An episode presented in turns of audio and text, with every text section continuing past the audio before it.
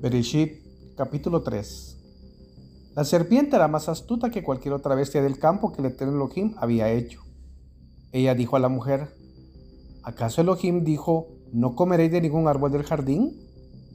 La mujer le dijo a la serpiente, del fruto de cualquier árbol del jardín podemos comer, del fruto del árbol que está en el centro del jardín.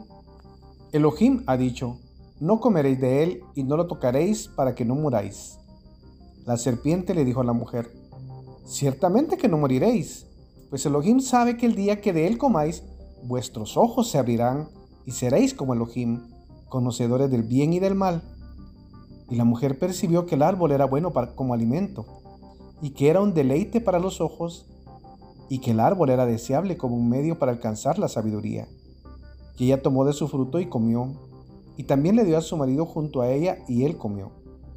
Entonces los ojos de ambos se abrieron y se dieron cuenta de que estaban desnudos, y cosieron una hoja de higuera y se hicieron faldillas.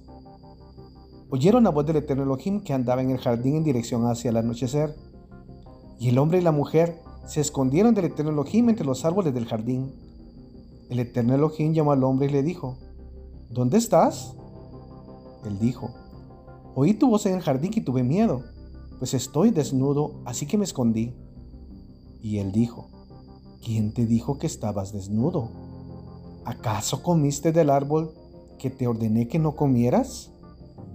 El hombre dijo, la mujer que me diste para que estuviera conmigo, ella me dio del árbol y yo comí. Y el eterno Elohim le dijo a la mujer, ¿qué es lo que has hecho? La mujer dijo, la serpiente me engañó y yo comí. Y el eterno Elohim le dijo a la serpiente, por haber hecho esto, maldita serás entre todo animal de ganado y toda bestia del campo. Sobre tu vientre irás y polvo comerás todos los días de tu vida. Pondré odio entre tú y la mujer y entre tu simiente y su simiente. Él te golpeará la cabeza y tú le golpearás el talón. A la mujer le dijo, aumentaré en gran medida tu sufrimiento y tu gestación, con dolor parirás tus hijos. Desearás a tu marido y él te dominará. Al hombre le dijo, por haber hecho caso a tu esposa y haber comido del árbol acerca del cual te ordené diciendo, de él no comerás, maldita es la tierra por tu culpa, con dolor comerás de ella todos los días de tu vida. Ella producirá espinos y abrojos para ti y comerás las hierbas del campo. Con el sudor de tu frente comerás el pan hasta que retornes a la tierra.